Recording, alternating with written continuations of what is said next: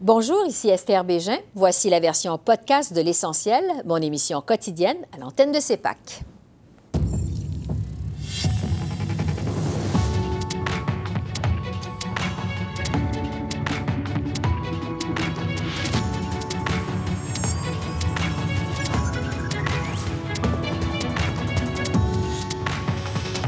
Ce soir, commission sur l'état d'urgence. L'avocat des manifestants expulsé de la salle d'audience autour du ministre Marco Mandicino de témoigner.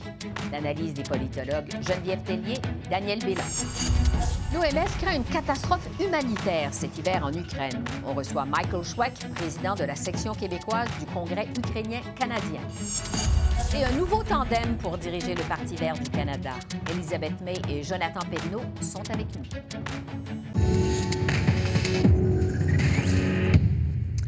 Bonsoir, Mesdames, Messieurs. La commission Rouleau continue d'entendre les ministres du cabinet Trudeau d'ici à vendredi. On a appris aujourd'hui que c'est le caractère dangereux du barrage frontalier de Coutts en Alberta qui aurait fini par convaincre le ministre de la Sécurité publique, Marco Mandicino, de la nécessité d'invoquer la loi sur les mesures d'urgence. Le ministre Mandicino a raconté avoir pris conscience de la volatilité de la situation lors d'un appel avec la commissaire de la Gendarmerie royale du Canada la veille de l'évocation de la loi par son gouvernement. Cela dit, la tension a monté d'un cran aujourd'hui à la commission. Euh, l'avocat qui représente le convoi des camionneurs, Brandon Miller, a été expulsé de la salle après avoir euh, contesté l'autorité du juge Paul Rouleau. L'avocat a accusé le magistrat d'avoir refusé ce requête pour enlever le cavardage de certains documents. Alors, nous allons prendre une pause et on va vous demander de quitter, s'il vous plaît. Je reviendrai dans cinq minutes si la sécurité pourrait gérer la situation. La commission est levée. Et pour discuter des derniers développements euh, de la commission Rouleau, je retrouve nos politologues en résidence, Geneviève Tellier de l'Université d'Ottawa et Daniel Bélan de l'Université McGill. Bonsoir à vous deux. Bonsoir. C'est une grosse dernière semaine à la commission Rouleau. Le ministre Mandicino euh, qui est venu expliquer que c'est la situation à Coutts en Alberta qui finalement l'a convaincu d'invoquer la loi sur les mesures d'urgence, même si le ministre dit qu'il ne se rappelle pas avoir lu la veille le courrier de la commissaire de la GRC à son chef de cabinet, dans lequel euh, elle disait que tous les outils disponibles n'avaient pas encore été utilisés par la police. Daniel, je commence avec vous ce soir. Qu'est-ce que vous avez pensé de ce témoignage aujourd'hui de Marco euh, Mendicino? Est-ce que ça vous semble convaincant?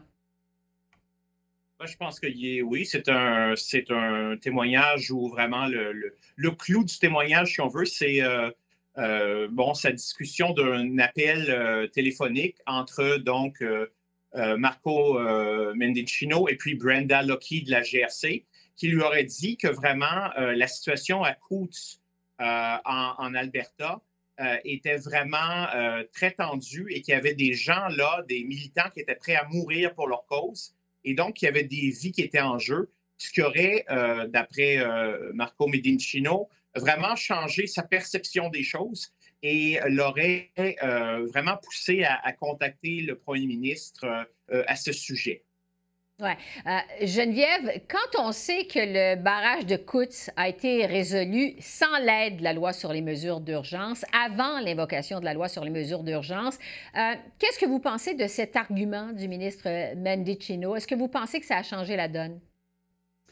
J'ai l'impression que ça a changé la donne au sein du cabinet, puis que les ministres, euh, le gouvernement a été inquiet euh, par les rapports qui avaient été faits par le SCRS.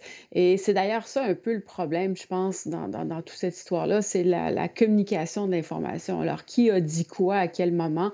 Qu'est-ce qu'on pensait aussi qui allait arriver éventuellement? Alors oui, effectivement, on regarde le fil du temps, puis on se dit, ben oui, ça n'a pas vraiment d'allure d'invoquer la loi des mesures d'urgence si c'est déjà réglé à, à, Mais je pense que le gouvernement était nerveux à d'autres endroits au pays, mais ce qui devait être nerveux, c'est ça que c'est moins clair. Et donc, depuis le tout début de cette commission-là, on se rend compte qu'il y a différents corps, surtout des corps policiers, qui ne se parlent pas vraiment entre eux, euh, qui ne semblent pas donner toujours la bonne information ou l'information exacte. Ça a sans doute embêté beaucoup le gouvernement fédéral qui, lui, ben, il y avait la pression populaire finalement qui disait ben, il faut agir, on ne peut plus euh, rester dans, dans, cette situation-là, il faut un développement. Et je pense que les dernières décisions qui sont prises ont été prises dans la précipitation en se disant ben, il faut vraiment mettre un point final à, tout ça. C'est un peu ce que M. Medicino nous a dit aujourd'hui. Et cet argument du danger de ce qui se passait du côté de Kutz, euh, de la violence armée, euh, évidemment, ça s'ajoute à ce qu'on a appris hier, que le directeur du SCRS a finalement recommandé l'invocation de la loi sur les mesures d'urgence. Euh, Daniel, pensez-vous que ça enlève un peu de pression sur le premier ministre Trudeau, évidemment, dont le témoignage est attendu pour vendredi? Ah oui, tout à fait. Je pense que le témoignage de Marco Mendicino et surtout donc euh, euh, l'idée que le, SCRS aurait recommandé l'usage donc de, cette loi vraiment la, première fois dans l'histoire. Hein, euh, ça, ça, ça, aide euh, Justin Trudeau. Ça prépare son témoignage en quelque sorte et ça, ça fait baisser un peu la pression, même si la pression reste énorme. Parce que l'opposition est toujours là, évidemment, euh, pour critiquer le gouvernement et, on va écouter très attentivement ce que Justin Trudeau va dire. Et s'il fait des erreurs dans son témoignage, il y a des contradictions, des tensions, l'opposition et les journalistes peut-être vont, vont en parler. Alors, je pense que la pression reste forte sur Justin Trudeau, même si elle est peut-être un peu moins forte qu'elle l'aurait été euh, sans ces euh, développements récents que vous avez mentionnés. Oui, c'est intéressant parce que c'est un témoignage, évidemment, qui va être euh, très suivi vendredi. Je le disais il y a un instant, il y a eu un revirement inattendu à la commission Rouleau aujourd'hui. L'avocat qui représente le convoi des camionneurs a été expulsé. c'est survenu après une prise de bec avec le juge Rouleau. Geneviève, est-ce que vous pensez que cette expulsion-là, ça pourrait alimenter le discours complotiste au Canada? Ah oui, moi aussi, j'ai été très surprise de voir cette expulsion-là. Surtout que, rappelez-vous, il y a deux, trois semaines, il y avait des manifestants dans la salle, puis le juge avait fait très attention de ne pas les expliquer, même si on les entendait de temps en temps. Euh, est-ce que ça va susciter un, mouvement euh, ou amplifier un mouvement? Je ne suis pas convaincue. Ça va certainement cristalliser, solidifier les opposants dans leur perception que la commission n'est pas là pour défendre leurs intérêts, que de toute façon, les dés sont pipés. Euh, mais je pense qu'on fait affaire à un petit groupe. Alors oui, ça va ça. Est-ce que ça va s'étendre à d'autres groupes? Ça me surprendrait beaucoup. Surtout que M. Miller, l'avocat, euh, lui-même, par son comportement, n'a pas aidé sa cause.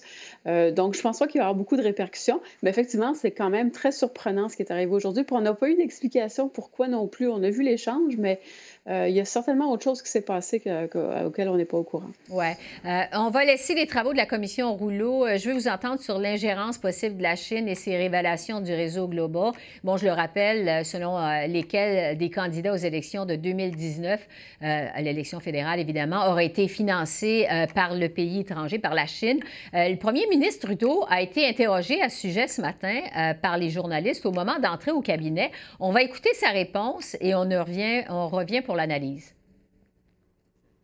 Par rapport à de l'ingérence dans notre système électoral, par rapport surtout à l'idée de financer de nos candidats, des, candidats pour les, partis principaux, je n'ai jamais eu aucune information là-dessus de mes services de renseignement qui me tiennent à jour sur tous ces enjeux-là. Mais l'important, c'est qu'on est en train de voir un petit peu en ce moment-ci, des gens jouer des jeux qu'on a vus euh, sud de la frontière, au sud de la frontière, de dire Ah, les élections ont été euh, non légitimes, on a perdu à cause de l'influence euh, d'autres pays.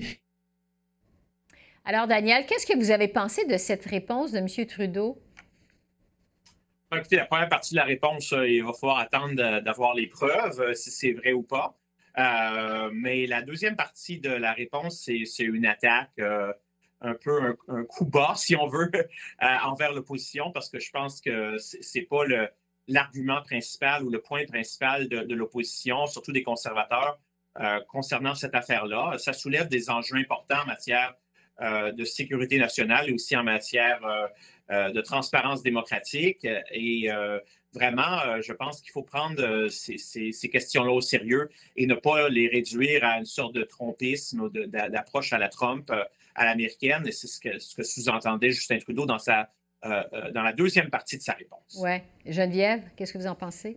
Oui, ben, je vais continuer sur ce que lancé Daniel. Moi, ce qui me préoccupe profondément dans cette histoire-là, c'est que c'est M. Trudeau qui parle de ce dossier-là. S'il y a eu malversation, s'il y a eu euh, atteinte au processus, aux règles ou à la loi, ben, euh, il devrait y avoir des poursuites. Ça devrait être le système judiciaire qui devrait s'en occuper. Puis euh, le politique n'a pas d'affaires à s'ingérer là-dedans. Alors, on a une loi électorale qui empêche le financement étranger. Si on a des preuves que ça s'est produit, ben poursuivons. Comment ça se fait que c'est entre les mains de M. Trudeau, que c'est lui qui en sait, mais pas d'autres politiciens, euh, qui ensuite réfléchit sur ça. Euh, et c'est là que le scepticisme rentre en ligne de compte. Alors, il faudrait vraiment dissocier ce dossier-là, le rendre apolitique et dire, bon, ben, ben c'est aux tribunaux de s'en occuper, c'est à l'Élection Canada de faire quelque chose à ce sujet-là. Mais M. Trudeau commence à jouer dans ce jeu-là. C'est très dangereux parce que ce qu'il reproche aux États-Unis, il est en train de le faire lui-même ici. Alors, il n'y a pas à critiquer, il n'y a pas à donner des leçons, euh, il y a à se préoccuper de la situation, mais il faut que ça soit devant les tribunaux si effectivement ça s'est réellement produit. Hmm. Ça fait le tour euh, des questions que j'avais pour vous aujourd'hui. Geneviève et Daniel, merci beaucoup et à la semaine prochaine. Merci, au revoir.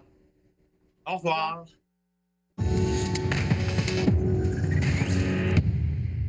Le Canada annonce de nouvelles sanctions contre la Biélorussie dans la foulée de la guerre en Ukraine. 22 dirigeants biélorusses ont soupçonné par Ottawa d'autoriser les violations des droits de l'homme et de permettre au pays de servir de plateforme de lancement aux attaques de la Russie.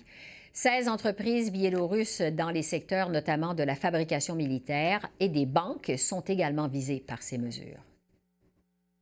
Aujourd'hui, nous avons annoncé des sanctions importantes, des sanctions qui visent des personnes et des compagnies belarusses euh, qui, sont, euh, qui sont liées à, la guerre qui euh, prévaut présentement en Ukraine. Et donc, notre objectif, c'est de mettre un maximum de pression sur ces individus et ces compagnies-là.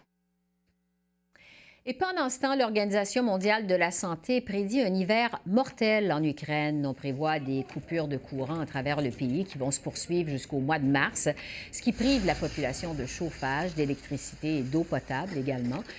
Alors que l'invasion en Ukraine entre cette semaine dans son dixième mois, je fais le point sur les besoins avec Michael Schweck, président de la section québécoise du Congrès ukrainien canadien.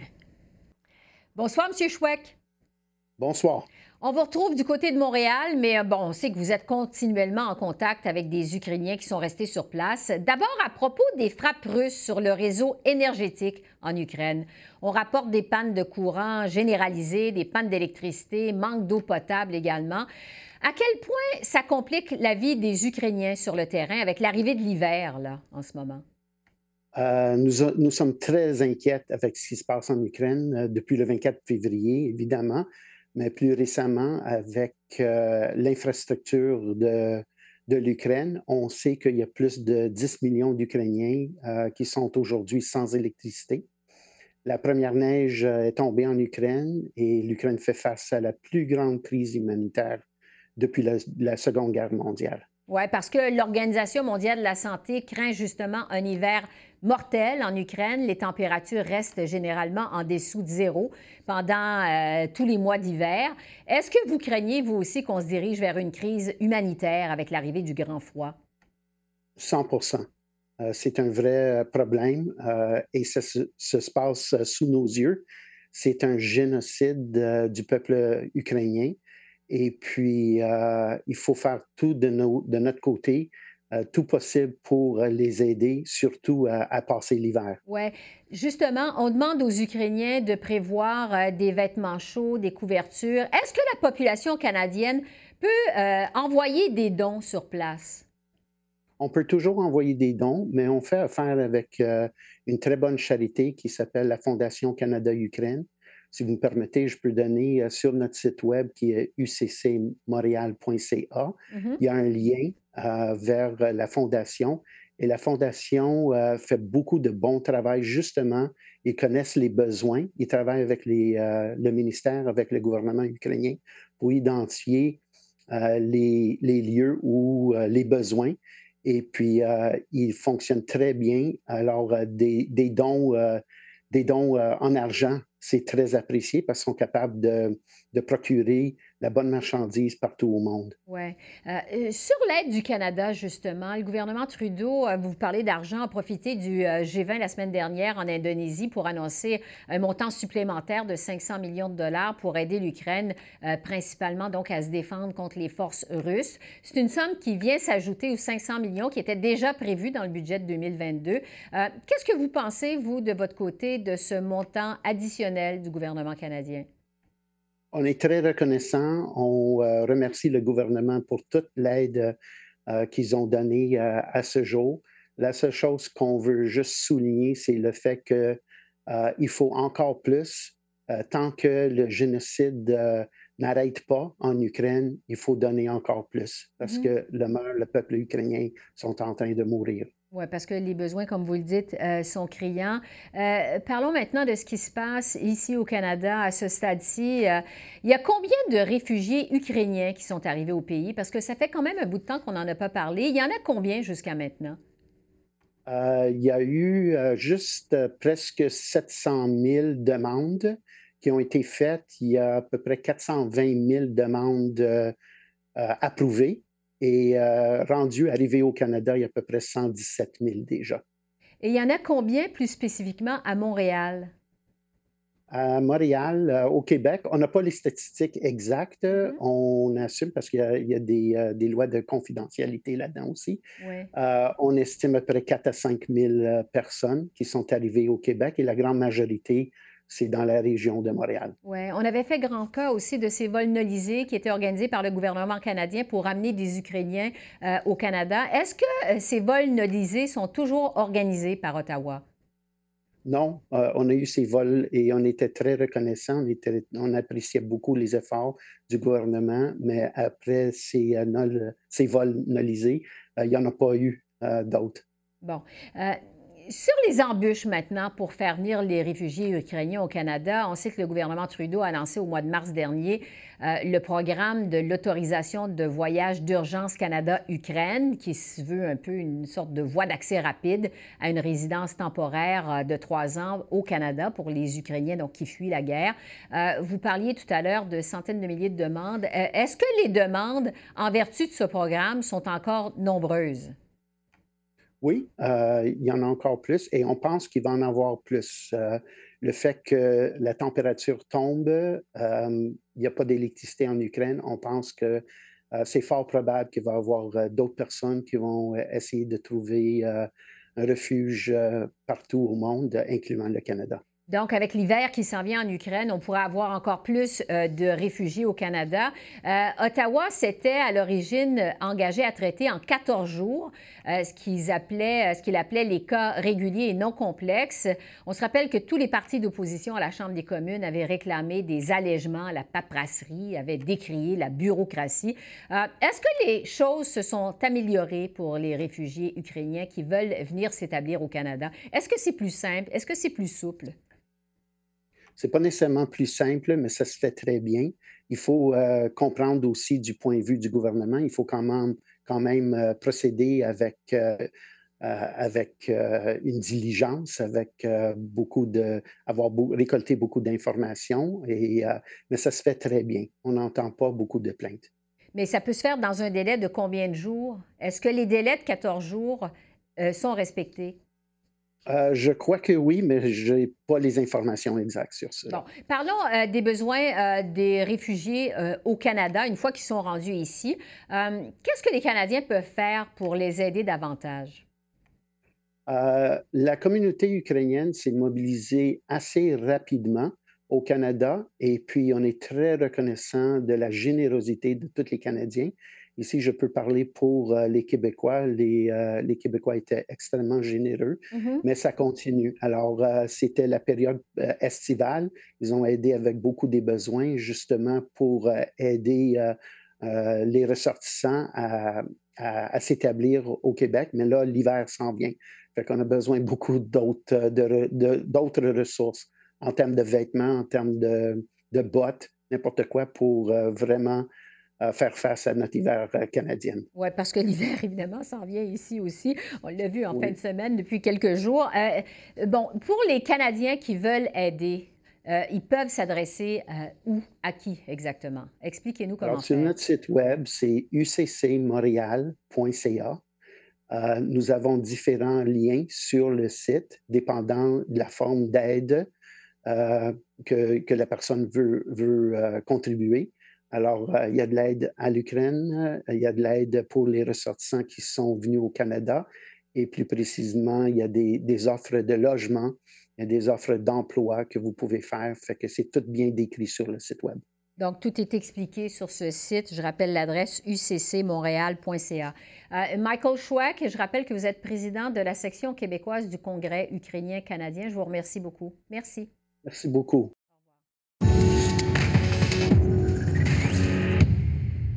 Elisabeth May est de retour à la tête du Parti vert du Canada. Madame May, qui avait dirigé la formation de 2006 à 2019, va partager dorénavant le leadership avec un chef adjoint en la personne de Jonathan Pedneau. C'est un choix qui survient au terme de la course à la direction qui s'est conclue en fin de semaine dernière. Alors, je me suis entretenue lundi avec Elisabeth May et Jonathan Pedneau. Bonsoir à vous deux. Bonsoir. Bonsoir Esther, et bon de vous voir. Heureuse de vous revoir également. Madame May, je vais commencer avec vous justement. On croyait que vous aviez définitivement passé le flambeau en 2019. Je vous demanderai d'abord pourquoi ce retour à la tête du Parti vert? À cause de mon engagement sur le changement climatique, l'urgence climatique est plus grave qu'avant et maintenant, ce n'est pas un choix pour moi de trouver une façon de faire plus. À cause de ça, c'est une, une prise pour moi, mm-hmm. vraiment de lire le rapport de GIEC le 4 avril avec euh, nous manquons le temps, nous avons un plus grand défi et alors euh, je suis dans la chambre de commune mm-hmm. toute seule comme un parti qui, comprend que nous avons euh, une crise et les autres sont ignorés. Les libéraux, les MPD non plus ignoré cette crise. Alors j'ai décidé que je ne veux pas faire la même chose qu'avant. Je ne suis pas intéressée de, de, revenir comme chef, mais avec mon, mon partenaire Jonathan ouais. nous sommes deux. Nous sommes une équipe. et nous sommes engagés pour euh, reconstruire le parti et pour mhm. faire une différence immédiatement. Bon, euh, Jonathan Pedneau, je me tourne vers vous. Vous êtes moins connu évidemment que Mme May. Vous êtes originaire de Montréal. Bon, on dit que vous êtes un expert des situations de crise en zone de guerre. Vous n'êtes pas, contrairement à Mme May, député à la Chambre des communes. Comment vous voyez justement votre rôle de co-chef non élu? Ça fait 14 ans que je travaille dans les zones de conflit, vous l'avez bien dit, Madame, Madame Bégin. Euh, je mhm. travaillais avec, euh, comme journaliste et puis ensuite comme enquêteur auprès d'organisations des droits de l'homme telles que Amnesty International et Human Rights Watch. Une bonne partie de mon travail, c'était d'abord d'écouter, de euh, chercher à trouver la vérité, puis ensuite de communiquer envers différentes instances, que ce soit aux Nations Unies ou dans différents gouvernements, euh, les, euh, évidemment les, nos conclusions sur la base euh, de ces entrevues-là. On a un gros travail à faire au Parti vert pour reconstruire la confiance à l'interne. Ça, ça demande énormément d'écoute. C'est une écoute que j'ai déjà, c'est une écoute qui nous a, qui, que, j'ai déjà mis à profit au courant de cette campagne avec Elisabeth May en parcourant le pays d'un océan à l'autre. On va mm-hmm. continuer, Elisabeth et moi, de travailler avec les membres pour justement rebâtir la confiance à l'interne et surtout communiquer notre message d'une manière euh, efficace et euh, euh, envers tous les Canadiens de, tout, de, tout, de, de tous les horizons. Oui, parce que, bon, M. Pedneau, vous parlez justement d'un gros travail de reconstruction à faire. Il faut le rappeler, lors de la dernière élection, en 2021, le Parti vert a obtenu 2,3% des votes. C'est moins de la moitié de ce que vous aviez obtenu en 2019. Il y a eu, évidemment, toutes les tensions internes qui ont déchiré le parti et ça a fini par mener à la démission fracassante d'Anani Paul. Euh, Madame May, c'est quoi votre plan, justement, pour unir le Parti vert et lui redonner du momentum? Oui, pour moi, je pense que ce sera facile parce que dans les dernières élections, nous avons euh, euh, un vrai désastre, mais ce n'est pas un grand mystère. Nous n'avons pas les candidats dans chaque circonscription comme dans les autres élections depuis 2004.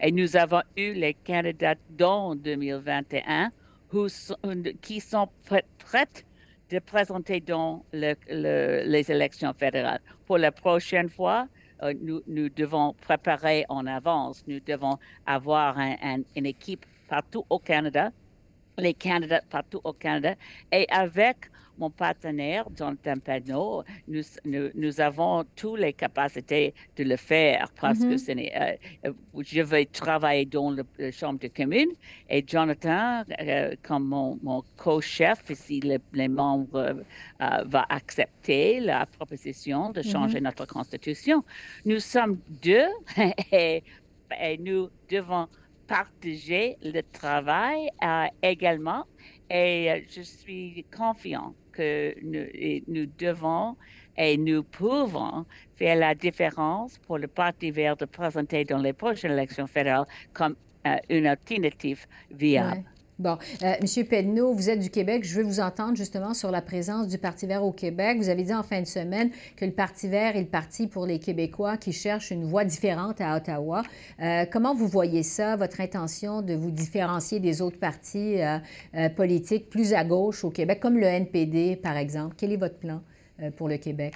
Ben, d'abord, d'abord, vous avez, vous l'avez bien dit, je, suis de Montréal, mais en fait, je suis un, je bleuet trempé dans le chocolat. Moi, ma famille vient du Lac-Saint-Jean.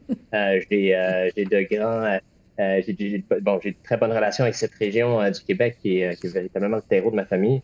Euh, J'entends passer du temps dans toutes les régions du Québec pour bien faire comprendre que le Parti vert, qui est souvent vu comme un parti, euh, effectivement, ou qui a longtemps été vu comme un parti un peu plus anglophone, est d'abord le premier parti qui, lors d'une course au leadership, a requéri de tous ses candidats qu'ils aient un bilinguisme fonctionnel. donc, c'est quand même un signal fort la part du parti qui, d'abord, il se préoccupe euh, du fait français partout à travers le Canada et bien évidemment de la, protection de la langue française au Québec. Euh, mais plus encore, on est aussi le parti, et on est un parti qui reconnaît euh, de plein droit le, principe d'autodétermination. Ça, c'est un, aspect très, très important pour le Parti vert. on est prêt à travailler avec tout le monde, que ce soit euh, qu'il soit souverainiste ou fédéraliste. On n'est pas un mm-hmm. parti centralisateur, ce qui est souvent quelque chose qu'on entend à propos du LPD. Euh, nous, on est une option progressiste euh, qui fait confiance et qui a confiance justement dans, euh, dans les différentes provinces et dans le système de, de, fédération qui est le nôtre. Et on entend faire respecter ça à Ottawa. Elisabeth et Mike le démontrent déjà par ailleurs et on entend continuer à faire ce travail. je pense que les Québécois sont toujours mieux servis en ayant des députés euh, forts qui représentent leur comté, comme Elisabeth et Mike le font, sans devoir servir sous la houlette euh, d'un chef centralisateur comme on le voit chez les libéraux et la mm Madame May, je vais revenir avec vous sur le fait que ce soit vous, finalement, qui reveniez comme ça en renfort après avoir dirigé le Parti vert de 2006 à 2019.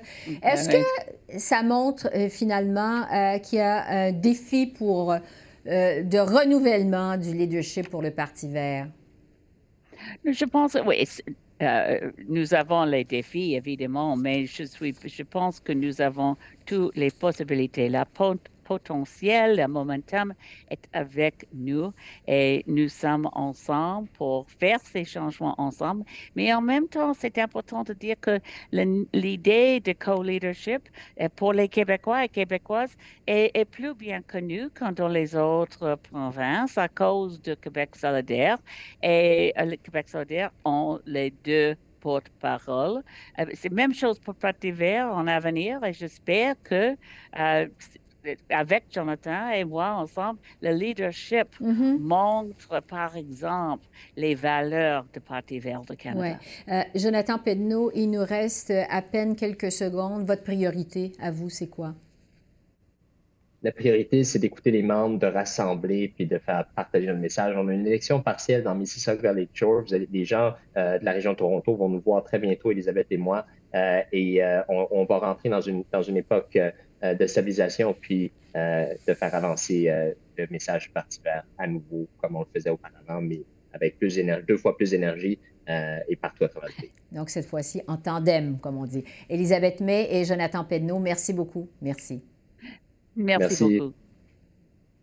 Alors voilà, c'est comme ça qu'on a vu l'essentiel de l'actualité de ce mardi 22 novembre sur la colline parlementaire à Ottawa. Esther Bégin qui vous remercie d'être à l'antenne de CEPAC, la chaîne d'affaires publiques par câble. Je vous souhaite une excellente fin de soirée et je vous dis à demain. Au revoir.